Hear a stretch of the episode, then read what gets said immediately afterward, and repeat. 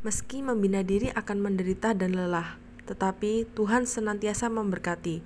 Sedangkan Tuhan menganugerahkan rejeki pada pembina, juga karena pembina patuh pada Tuhan, menjalankan peran, bertindak sesuai posisi, juga karena para budiman menjalankan jasa dan menegakkan pahala.